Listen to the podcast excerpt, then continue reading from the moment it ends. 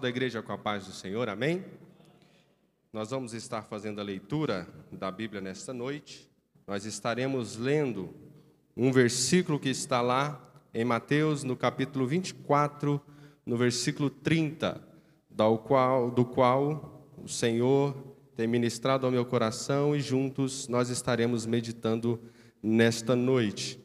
Mateus, capítulo de número 24, versículo de número 25. Hoje quero esboçar com a igreja um sermão textual, onde nós estaremos abordando um tema e estaremos discorrendo acerca dele. Amém? Diz assim a palavra do Senhor: Então aparecerá no céu o sinal do Filho do Homem. Todos os povos da terra se lamentarão e verão o Filho do Homem vindo sobre as nuvens do céu, com poder e grande glória. Amém? Deus os abençoe, podei vos assentar e vamos então ao que nos diz a palavra do Senhor. O tema proposto nessa noite, que eu quero discorrer com a igreja, é Jesus vai voltar. Esta daqui é uma afirmativa, estamos exclamando literalmente isso, e nós, como cristãos, é o objetivo que o Espírito Santo colocou em meu coração nesta noite é que nós voltemos para as nossas casas, ou você que já está na tua casa, ouvendo, ouvindo, né, esta palavra em datas futuras ou agora mesmo, que nós venhamos nos apegar a essa certeza, que nós venhamos a cada dia mais termos a convicção de qual realmente é a nossa verdadeira e maior expectativa. Amém? Eu começo então aqui desenvolvendo neste primeiro momento que nós precisamos ter essa convicção que Jesus vai voltar. Então, uma das ideias, né, ou a principal ideia a ser abordada é essa, que inclusive é o tema. Os inimigos, eles trabalham dia e noite para que você e eu, cristãos, percamos essa expectativa, percamos esta esperança, percamos essa certeza. Então, os inimigos das nossas almas, ou os inimigos da nossa alma, eles trabalham dia e noite para que nós venhamos nos ocupar com outras ideias, para que nós venhamos desenvolver outras filosofias de vida, outras expectativas que nos deem esperanças diferentes desta que é a maior esperança na nossa vida, na vida de nós como cristãos. E é interessante que quando nós falamos de inimigos, nós precisamos lembrar que o inimigo não é somente o diabo, mas é o mundo e é também a carne. E esses três inimigos trabalham incansavelmente unidos para destruir toda a expectativa do cristão, para destruir aquilo que é dito de Deus para nós. Uma outra ideia que eu destaco é que o mundo e até mesmo alguns crentes não acredita nesta afirmativa que a Bíblia nos traz com tanta clareza, com tanta veemência. Por incrível que pareça, muitos cristãos, o mundo a gente até entende, porque o mundo não vive a Bíblia, o mundo, né, muitos não acreditam no que a Bíblia está dizendo. Mas o que mais nos assusta é que muitos cristãos e até mesmo alguns movimentos que se dizem cristãos não acreditam que Jesus irá voltar. Então, essas são as principais ideias que eu quero discutir, né, direcionado e administrado pelo Espírito Santo, juntamente com vocês nesta noite. E então, aqui eu já começo a desenvolver de uma vez por todas este contexto. E é interessante que nós estamos lendo uma referência aqui que é o próprio Jesus Cristo que nos anuncia que ele irá voltar. Aqui, né, nós observamos todo esse capítulo de número 24 Jesus está proferindo, Jesus está falando, Jesus está ensinando, e eu não quero entrar nos méritos né, que, que vem anterior a essa afirmação, que nos leva à escatologia e por aí vai. Mas é interessante que Jesus está dando todas as características de como seriam os dias que antecederiam a volta dele.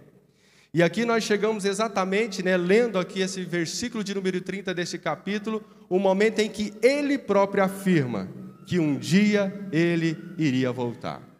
Então, a maior certeza ou a maior prova que nós, como cristãos, precisamos ou podemos ter e temos por base para viver essa expectativa de aguardarmos a vinda de Cristo está relatada nesse versículo. E temos inúmeras outras onde ele também nos afirma, onde outros, sendo usados por Deus e escrevendo nas Escrituras Sagradas, também nos fala, nos afirmando que Jesus haverá de voltar. Então, a grande certeza, a grande prova, a razão de acreditarmos nisso já está explícito literalmente na Bíblia Sagrada com todas as letras. Amém? Desenvolvo mais aqui. Jesus nos deu e informou como seriam os sinais que antecederiam a volta dele. E esses sinais nós já observamos que estão se cumprindo. E como eu disse, eu não vou entrar nesses méritos escatológicos. Os inimigos têm trabalhado incessantemente para nos fazer desapercebidos. E aqui eu me atenho um pouco a essas ideias, porque é o tempo em que nós estamos vivendo um tempo de distração, um tempo de desfocar o cristão do seu verdadeiro objetivo. É um tempo em que nós vivemos onde a correria do dia a dia não nos dá tempo, onde a correria que nós desenvolvemos não nos dá a possibilidade de vivermos uma intensidade natural relacionado a investimento de tempo na palavra de Deus. O tempo que nós temos, nós temos que correr para o nosso sustento, nós temos que correr para administrar a nossa família, nós temos que correr para isso, nós temos que correr para aquilo. A vida é uma correria no seu dia a dia. Mas nós precisamos nos atentar que além de tudo aquilo que é propósito de Deus nas nossas vidas. Muitas das vezes o inimigo, o mundo ou a carne nos impregnam algumas atitudes ou algumas é, é, é, é, correrias do dia a dia para que nós venhamos desfocar daquilo que Deus quer de nós, que é um tempo de exclusividade para Ele também, e principalmente nós, como cristãos, precisamos ter esse tempo. Mas muitas das vezes isso nos passa desapercebido. E nós vamos nos entregando para essas correrias, para essas responsabilidades, e o nosso tempo de convivência, de leitura da Bíblia, né? nosso tempo de convivência com Deus, de oração, de jejum, de meditação na Bíblia, ele vai ficando em último plano, e daqui a pouco nós paramos e nos atentamos que o nosso tempo com Deus não é um tempo de qualidade, nem sequer é um tempo, é mais ou menos um estalar de dedo que a gente tem, dobra joelho, já levanta, não fica nem sequer dois minutos, e muitas das vezes só oramos quando vimos na igreja. No nosso dia a dia, nas nossas casas, na nossa correria, nós nem sequer paramos para dobrar os joelhos. Muitas das vezes é somente enquanto estamos dentro da casa do Senhor. Mas nós precisamos nos atentar para isso. Nós precisamos entender que muitas das vezes as situações que nós nos submetemos, as rotinas que nós aderimos para nós, elas estão nos afastando de Deus. E a maioria delas maquiadas, sem que nós consigamos perceber. A ciência, a mídia e essa sede por poder, ela tem deixado muitos surdos, mudos e ignorantes quanto à volta de Cristo. Essa busca incessante por ter, por ser, por estar. Essa vida que nós dedicamos de ficar acompanhando esses seriados, essas telenovelas imundas, por mais que nós já ouvimos falar acerca disso, ainda há cristãos que acompanham as telenovelas. Por mais que nós somos ministrados, ainda há cristãos que se dedicam a acompanhar inúmeras e inúmeras séries, e por aí vai. Mas a mídia tem um foco, a mídia tem um objetivo, e o objetivo é destruir o propósito que Deus estabeleceu para as nossas vidas. E as Escrituras Sagradas nos mostram isso claramente. Não existe um único sequer seriado que nos nossos dias atuais distorcem aquilo que o Senhor está nos ensinando através da Bíblia Sagrada. Contextos que estão trazendo a destruição para as nossas crianças, para os nossos adolescentes e até mesmo para nós já adultos, que na maioria das vezes nos auto-julgamos suficientes, inteligentes e cristãos estabilizados. Mas nós precisamos nos atentar porque a mídia, essa vontade de conquistar, de ter, essa ambição que esse mundo nos tem proposto, o capitalismo de ser, de estar, né, de conquistar, ele tem nos tomado. E a ciência também sendo usada de uma forma errônea para tentar mistificar o que a Bíblia Sagrada nos ensina. A ciência que vem tentando justificar algumas coisas que não têm justificativa, trazendo uma ideia contrária ao que está na Bíblia, para nos fazer acreditar ou tentar nos fazer acreditar que a Bíblia Sagrada é lenda, que a Bíblia Sagrada é um livro de histórias, que o que está aqui é apenas uma literatura. Mas ei, a Bíblia Sagrada é a voz do Senhor falando aos nossos corações. A Bíblia Sagrada é Deus se revelando e nos mostrando o contexto de como a humanidade vai se desenvolver e se concluir. E uma das maiores verdades que a Bíblia nos fala é que Jesus vai voltar. Então, que nós venhamos entender que Jesus é o centro da nossa vida, que Jesus é a verdadeira expectativa que nós, como cristãos, temos, e que a volta dele tem que ser o nosso referencial de expectativa, que a volta de Jesus tem que ser o nosso referencial de esperança em dias melhores. Mas muitos de nós acreditamos numa política fajuta e destruída, uma política de interesses próprios, uma política simplesmente que vem para sugar aquilo que o nosso suor tem desenvolvido. Mas ei, os dias melhores que a Bíblia nos ensina é a eternidade com o nosso Criador, com o nosso Senhor. E nós, como cristãos, precisamos ter isso em mente, nós precisamos ter isso correndo nas nossas veias, no nosso sangue, entendendo, acreditando e esperando por um dia melhor. Mas o dia em que o Filho do Homem, o Cristo que nós servimos, aparecerá nas nuvens com grande poder e glória para arrebatar aqueles que o seguem, aqueles que o temem, aqueles que se prostram diante dele, aqueles que estão esperando a sua vinda. Amém? Essa é a expectativa que o Senhor tem para as nossas vidas.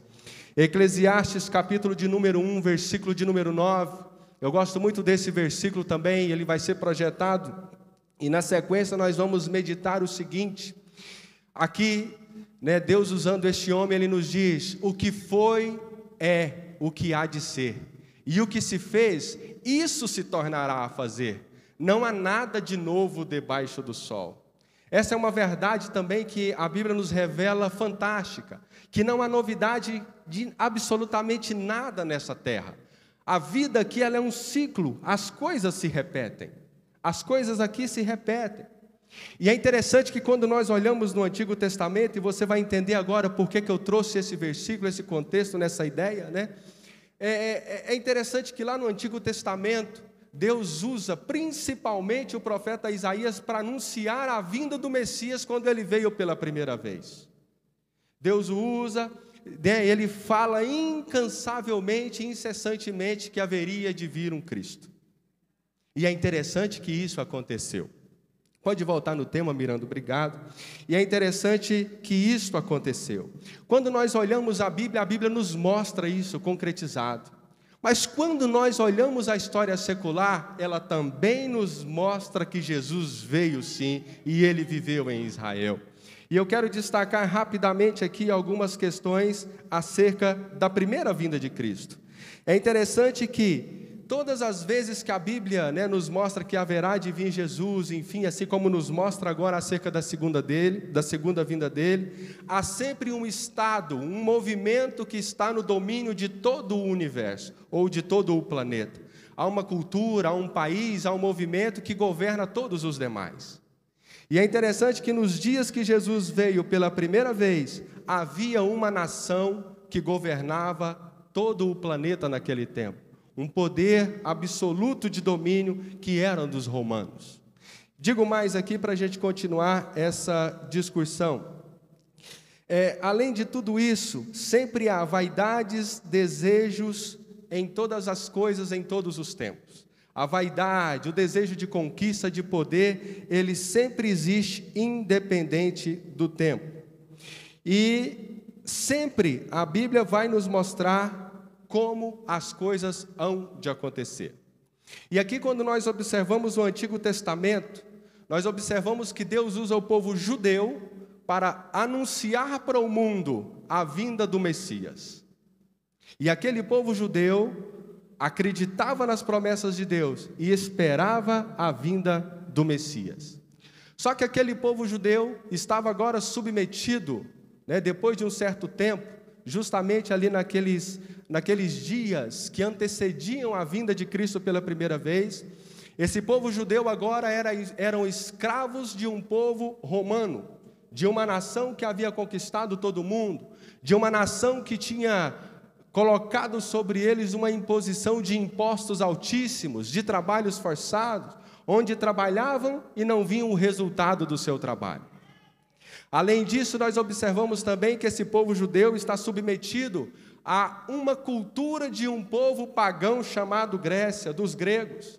E esses gregos com uma filosofia muito revolucionária, uma filosofia né, de explicações de deuses, isso e aquilo, e traziam inúmeros contrastes para aquilo que o povo vivia e acreditava. Mas é interessante que Jesus vem, Jesus vem e ele combate todo aquele né, pragmatismo religioso que aquela cultura grega, que aquela loucura filosófica tinha impregnado. Mas é interessante que quando nós observamos todo esse contexto, nós entendemos que primeiro Deus usou os judeus para anunciar a vinda do Messias.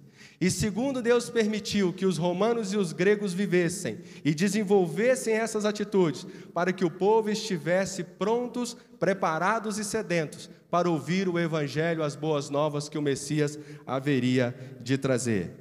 E aí nós partimos então para essa para a conclusão deste contexto nessa noite.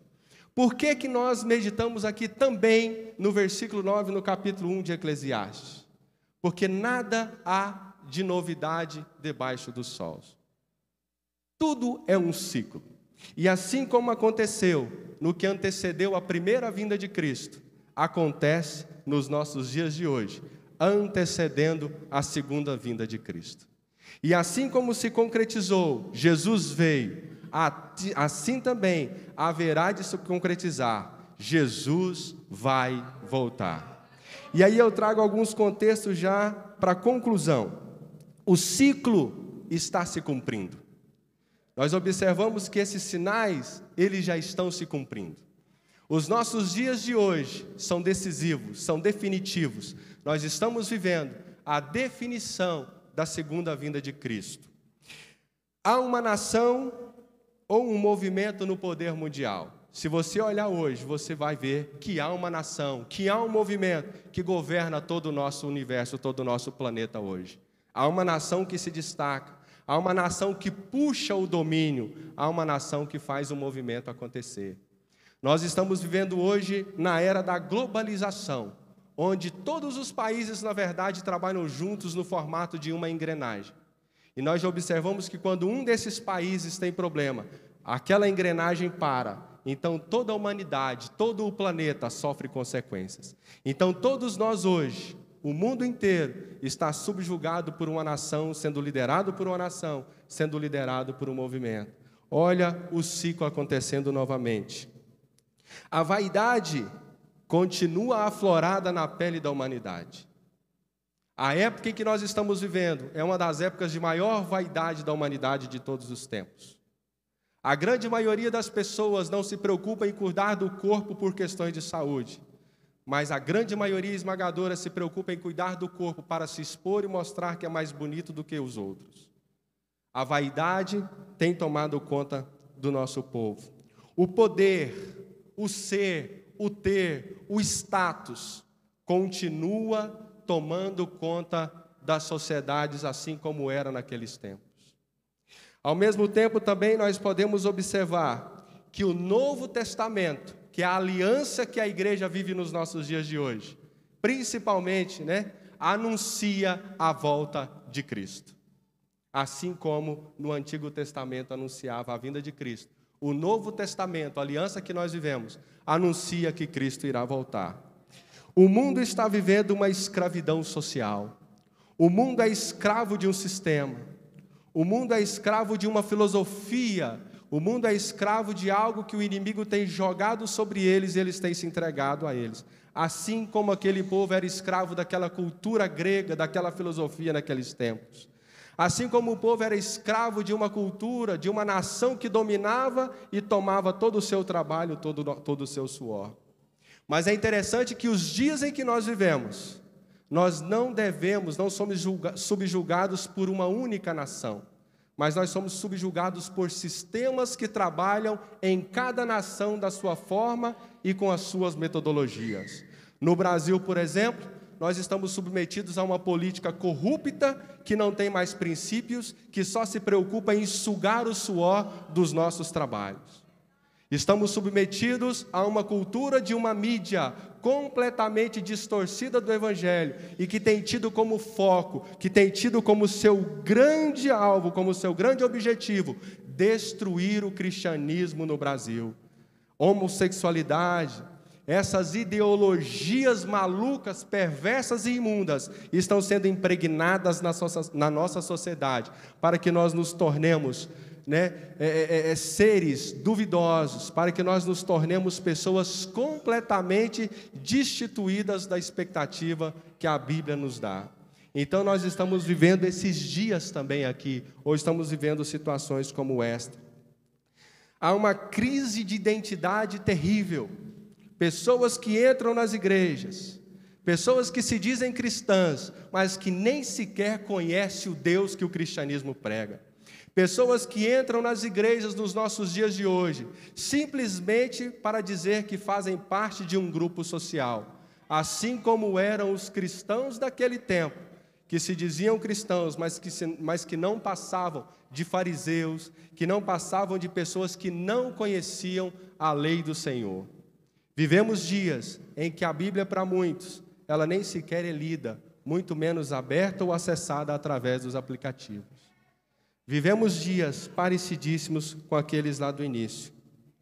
Mas ao mesmo tempo, vivemos dias de um povo sedento pela verdade que liberta, um povo sedento por aquele que veio para libertar. Mas por causa de todos esses contextos que nós já citamos, muitos desses, por causa da fraqueza espiritual, por causa da inconstância no seu estilo de vida, pela falta de dedicação a viver o Evangelho de Cristo, eles têm se submetido a situações como essa, se tornado sedentos, mas incapazes de receber a porção do Senhor. Mas graças a Deus que aqui nós somos uma igreja que bebe da água que vem dos céus, que aceita esse fogo que desce sobre nós, que deixa esse fogo nos queimar. Mas ei, o Senhor levantou esta igreja, não simplesmente para que sejamos renovados nas quartas, nos domingos, nos nossos encontros dos grupos de comunhão, mas o Senhor te levantou, o Senhor me levantou, para que sejamos arautos desta última hora, para proclamar esse evangelho da hora, para proclamar esse evangelho da salvação, para levar aqueles corações atritos, a esses que estão corrompidos, a certeza de que Jesus vai voltar e que essa é a nossa maior expectativa. Vivemos momentos de crises religiosas, momentos em que muitos movimentos se levantam falando que são cristãos, mas são movimentos levantados pelo diabo, por falsos mestres, para destruir o Evangelho de Cristo. Então, venha numa igreja como a nossa Gosto de falar isso porque a nossa fala de Bíblia, a nossa prega a Bíblia, o que está escrito aqui. Cuidado com esses movimentos em que as pessoas só usam textozinhos separados e saem colocando ideologias, saem colocando verdades que são inverdades de acordo com o que a Bíblia está dizendo. E existem milhares de movimentos desse jeito que estão tragando os nossos irmãos, os nossos povos de hoje em dia. Precisamos ter convicção, certeza e zelo acerca dessa certeza de que Cristo vai voltar. Muitos de nós, às vezes, adotamos um personagem desses das redes sociais. Ah, é o fulano de tal, ele prega tão bonito, ele fala tão bonito. E começamos a seguir, a, a, a compartilhar os vídeos, as falas dessas pessoas. E daqui a pouco esquecemos Bíblia e vamos seguindo somente esse. Ei, Cuidado com essas ideias. O Senhor nos deixou foi a Bíblia Sagrada, deixou também profetas, profetisas, homens e mulheres de Deus para propagar o Evangelho de Cristo, mas não para serem seguidos e idolatrados e terem as suas falas como verdade absoluta. Mas a verdade absoluta é o que está escrito na Bíblia Sagrada e é o que nós precisamos viver e ter como referencial. Por fim, Jesus vai voltar. Assim como nos dias de Noé, muitos não acreditavam no que era pregado. Nos nossos dias de hoje também é assim. Mas ei, tenha a convicção: Jesus haverá de voltar para nos arrebatar, para levar a igreja que ele comprou com alto preço, com o seu próprio sangue. Amém?